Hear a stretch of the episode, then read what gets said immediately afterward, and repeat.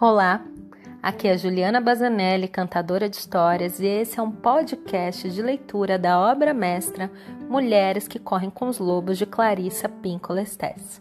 Hoje com o capítulo 3, Farejando os Fatos, o resgate da intuição como iniciação.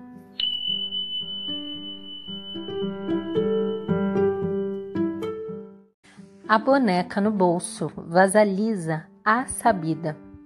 A intuição é o tesouro da psique da mulher.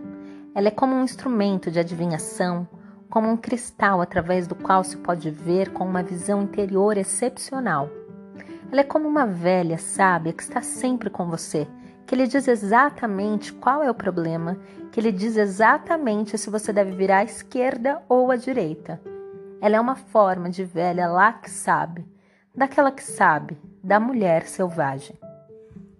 As contadoras de histórias dedicadas estão sempre longe, aos pés de algum morro, afundadas até os joelhos na poeira das histórias, retirando séculos de sujeira, escavando camadas de culturas e de conquistas, classificando cada friso e cada fresco de história que possam encontrar. Às vezes a história foi reduzida a pó, às vezes porções e detalhes estão faltando ou foram perdidos. Com frequência, a forma está intacta, mas o espírito está destruído. Mesmo assim, toda escavação traz em si a esperança de se encontrar uma história inteira, intacta. A história que se segue é exatamente um incrível tesouro desses. O antigo conto russo de Vasalisa é a história praticamente intacta da iniciação de uma mulher. Ele trata da percepção de que a maioria das coisas não é o que parece. Como mulheres, recorremos à nossa intuição e aos nossos instintos para farejar tudo. Usamos nossos sentidos para espremer a verdade das coisas, para extrair o alimento das ideias, para ver o que há para ser visto, para conhecer o que há para ser conhecido, para ser as guardiãs do fogo criativo e para ter uma compreensão íntima dos ciclos de vida, morte e vida de toda a natureza. Assim é uma mulher iniciada. A história de Vasilisa é contada na Rússia, na Romênia, na Iugoslávia, na Polônia e em todos os países bálticos. Ela às vezes é intitulada A Boneca, às vezes Vasilissa, a Sabida. Encontramos indícios de suas raízes arquetípicas até pelo menos o tempo dos cultos das antigas deusas cavalo que antecederam a cultura grega clássica. É um conto que traz um mapeamento psíquico antiquíssimo acerca da indução no mundo subterrâneo do selvagem Deus fêmea. Ele fala de como infundir nas mulheres o poder instintivo básico da mulher selvagem, a intuição. Essa história me foi passada por Tia Caté. Ela começa com um dos mais antigos truques conhecidos dos contadores de história: era uma vez e não era uma vez. Essa frase paradoxal tem a intenção de alertar a alma do ouvinte para o fato de a história ter lugar no mundo entre os mundos, onde nada é o que parece ser à primeira vista. Comecemos, portanto. Penetramos numa história pela porta da escuta interior.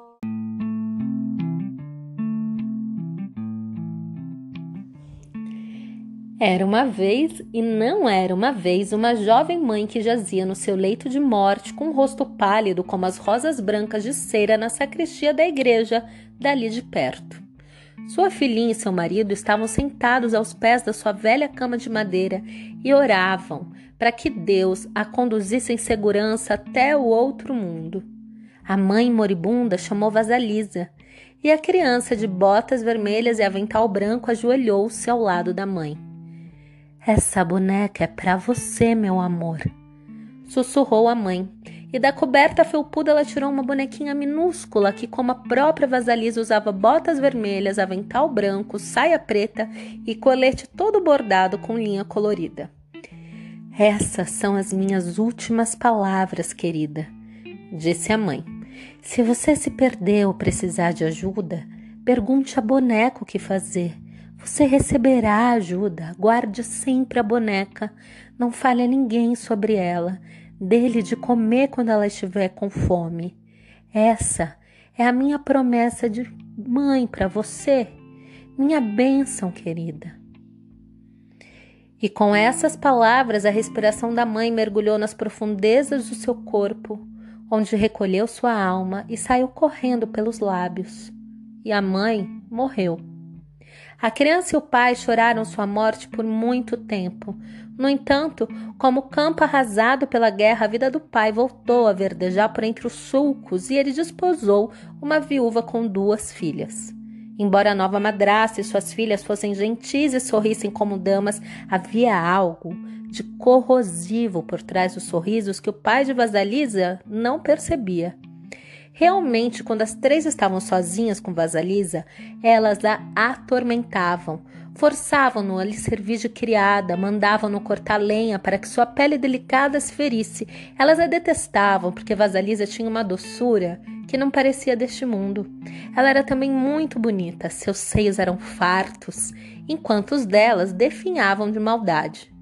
Ela era solícita e não se queixava, enquanto a madrasta e as duas filhas eram entre si mesmas como ratos no monte de lixo à noite. Um dia, a madrasta e suas filhas simplesmente não conseguiam mais aguentar Vasalisa. Vamos combinar de deixar o fogo se apagar e então vamos mandar a Vasalisa entrar na floresta para ir pedir fogo para nossa lareira babaiaga. a bruxa. E quando ela chegar até a babaiaga, bem, a velha irá matá-la e comê-la. As três bateram palmas e guincharam como animais que vivem na escuridão. Por isso, naquela noite, quando Vasalisa voltou para casa depois de catar lenha, a casa estava completamente às escuras. Ela ficou muito preocupada e falou com a madrasta: O que aconteceu? Como vamos fazer para cozinhar? O que vamos fazer para iluminar as trevas? Sua imbecil! reclamou a madrasta. É claro que não temos fogo, e eu não posso sair para o bosque devido à minha idade. Minhas filhas não podem ir porque têm medo. Você é a única que tem condições de sair floresta dentro para encontrar Baba Yaga e conseguir dela uma brasa para acender nosso fogo de novo. Ora, está bem, respondeu Vasalisa inocente. É o que eu vou fazer. E foi mesmo. A floresta ia ficando cada vez mais escura e os gravetos estalavam sob seus pés, deixando-a assustada. Ela enfiou a mão bem fundo no bolso do avental e ali estava a boneca que a mãe ao morrer havia lhe dado. Só de tocar nessa boneca já me sinto melhor, disse Vasalisa, acariciando a boneca no bolso. A cada bifurcação da estrada, Vasalisa enfiava a mão no bolso e consultava a boneca. Bem, eu devo ir para a esquerda ou para a direita? A boneca respondia sim, não, para esse lado, para aquele lado, e Vasalisa dava à boneca um pouco de pão enquanto ia caminhando, seguindo o que sentia estar emanando da boneca. De repente, um homem de branco num cavalo branco passou galopando e o dia nasceu. Mais adiante, um homem de vermelho passou montado num cavalo vermelho e o sol apareceu. Vasalisa caminhou, caminhou e bem na hora em que estava chegando ao casebre de Babaiaga, um cavaleiro vestido de negro passou trotando e entrou direto no casebre. Imediatamente fez-se noite. A cerca, feita de caveiras e ossos ao redor da choupana, começou a refulgir com um fogo interno de tal forma que a clareira ali na floresta ficou iluminada com uma luz espectral. Ora, Baba Yaga era uma criatura muito temível. Ela viajava não num coche nem numa carruagem, mas num caldeirão com o formato de um grau que voava sozinho. Ela remava esse veículo com um remo que parecia um pilão, e o tempo todo varria o rastro por onde passava com uma vassoura feita de cabelo de alguém morto há muito tempo. E o caldeirão veio voando pelo céu, com o próprio cabelo sebento de Baba Yaga na esteira.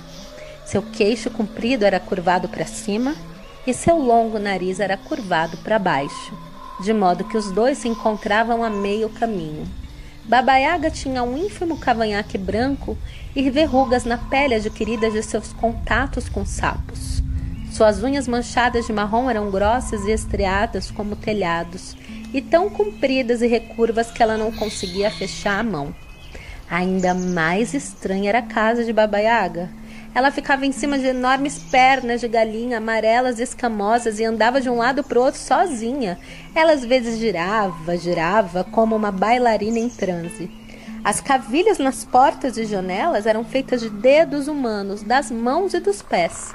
E a tranca da porta da frente era um focinho com muitos dentes pontiagudos. Vasalisa consultou sua boneca. É essa casa que procuramos? E a boneca, seu modo, respondeu: É, sim, é essa que procuramos. E antes que ela pudesse dar mais um passo, Baba Yaga, no seu caldeirão, desceu sobre Vasalisa aos gritos: O que você quer? Vovó, vim apanhar fogo, respondeu a menina, estremecendo. Está frio na minha casa, o meu pessoal vai morrer. Preciso de fogo. Ah, sei! retrucou Babaiaga rabugenta. Conheço você e o seu pessoal. Bem, criança inútil. Você deixou o fogo se apagar, o que é muita imprudência. Além do mais, o que a fez pensar que eu lhe daria chama? Porque eu estou pedindo? Respondeu rápido Vasalisa depois de consultar a boneca. Hum, você tem sorte resmungou Babaiaga. Essa é a resposta certa. E Vasalisa se sentiu com muita sorte por ter acertado a resposta. Baba Yaga, porém, a ameaçou. Não há a menor possibilidade de eu lhe dar o fogo antes de você fazer algum trabalho para mim. Se você realizar essas tarefas para mim, receberá o fogo. Se não. E nesse ponto, Vasalisa viu que os olhos de Baba Yaga de repente se transformavam em brasas. Se não, minha filha, você morrerá. E assim, Baba Yaga entrou pesadamente no casebre, deitou-se na cama e mandou que Vasalisa lhe trouxesse a comida que estava no forno. No forno havia comida suficiente para dez pessoas e a Yaga comeu tudo, deixando uma pequena migalha e um dedal de sopa para Vasalisa. Lave minha roupa, varra a casa e o quintal, prepare minha comida, separe o milho mofado do milho bom e certifique-se de que tudo está em ordem. Volto mais tarde para inspecionar seu trabalho. Se tudo não estiver pronto, você será meu banquete. E com isso, a Baba Yaga partiu voando no seu caldeirão, com o nariz lhe servindo de biruta e o cabelo de vela. E anoiteceu novamente. Vasalisa voltou-se para a boneca assim que a Iaga se foi. O que eu vou fazer? Vou conseguir cumprir as tarefas a tempo? A boneca disse que sim e recomendou que ela comesse algo e fosse dormir. Vasalisa deu algo de comer à boneca também e adormeceu. Pela manhã, a boneca havia feito todo o trabalho e só faltava preparar a refeição. À noite, a Yaga voltou e não encontrou nada por fazer. Satisfeita, de certo modo, mas irritada por não conseguir encontrar nenhuma falha, Baba Yaga zombou de Vasalisa. Você é uma menina de sorte, hã? Ela então convocou seus fiéis criados para moer o milho e três pares de mãos apareceram em pleno ar e começaram a raspar e esmagar o milho. Os resíduos paravam no ar como uma neve dourada. Finalmente o serviço terminou e Baba Yaga se sentou para comer. Comeu horas a fio e deu ordens a Vasalisa para que no dia seguinte limpasse a casa, varresse o quintal e lavasse a roupa. Naquele monte de estrume, disse a Yaga, apontando para um enorme monte de estrume no quintal. Há muitas sementes de papoula, milhões de sementes de papoula. Amanhã quero encontrar um monte de sementes de papoula e um monte de estrume completamente separados um do outro. Compreendeu? Meu Deus, como vou fazer isso? exclamou Vasalisa, quase desmaiando. Não se preocupe, eu me encarrego, sussurrou a boneca quando a menina enfiou a mão no bolso. Naquela noite, Babaiaga adormeceu roncando e Vasalisa tentou catar as sementes de papoula do meio do estrume. Durma agora, disse-lhe a boneca depois de algum tempo. Tudo vai dar certo. Mais uma vez, a boneca executou todas as tarefas e quando a velha voltou, tudo estava pronto. Ora, ora, que sorte a sua de conseguir acabar tudo! disse Baba Yaga, falando sarcástica pelo nariz. Ela chamou seus fiéis criados para prensar o óleo das sementes e, novamente, três pares de mãos apareceram e cumpriram a tarefa. Enquanto a Yaga estava besuntando os lábios na gordura do cozido, Vasalisa ficou parada por perto. E aí, o que é que você está olhando? Perguntou Baba Yaga de mau humor. Posso lhe fazer umas perguntas, vovó? perguntou Vasalisa. Pergunte! ordenou a Yaga. Mas lembre-se, saber demais envelhece as pessoas antes do tempo. Vasalisa perguntou quem era o homem de branco no cavalo branco, ao que a Yaga respondeu que era o meu dia. Perguntou também Vasalisa quem era o homem vermelho no cavalo vermelho. E a Yaga disse que era o meu sol nascente. E o homem de negro no cavalo negro. E a Yaga disse que esse terceiro era a minha noite.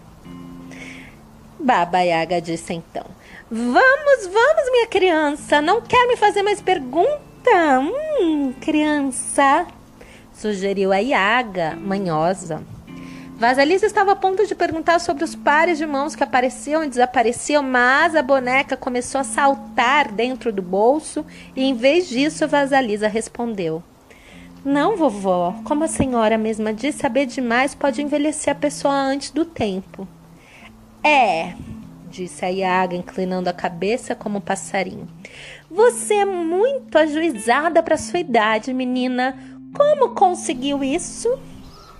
Foi a bênção da minha mãe, disse Vasalisa com um sorriso. Benção! Inchou Baba Yaga.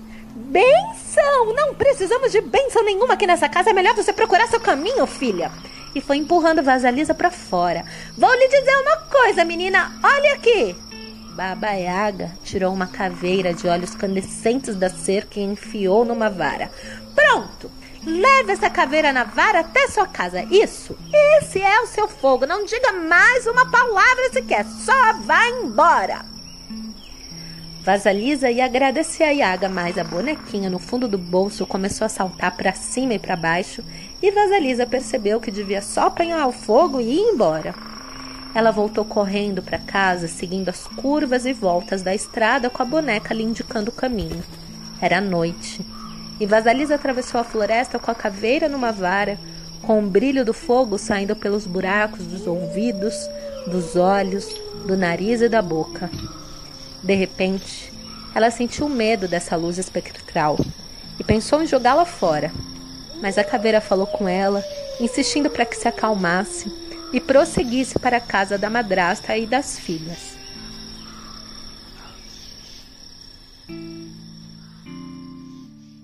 Quando Vasalisa ia se aproximando da casa, a madrasta e suas filhas olharam pela janela e viram uma luz estranha que vinha dançando pela mata. Cada vez chegava mais perto. Elas não podiam imaginar o que aquilo seria. Já haviam concluído que a longa ausência de Vasalisa indicava que ela, a essa altura, estava morta, que seus ossos haviam sido carregados por animais e que bom que ela havia desaparecido. Vasalisa chegava cada vez mais perto de casa. E quando a madrasta e suas filhas viram que era ela, correram na sua direção dizendo que estavam sem fogo desde que ela havia saído e que por mais que tentassem acender um, ele sempre se extinguia. Vasalisa entrou na casa, sentindo-se vitoriosa por ter sobrevivido à sua perigosa jornada e por ter trazido o fogo para casa. No entanto, a caveira na vara ficou observando cada movimento da madrasta e das duas filhas, queimando-as por dentro. Antes de amanhecer, ela havia reduzido a cinzas aquele trio perverso.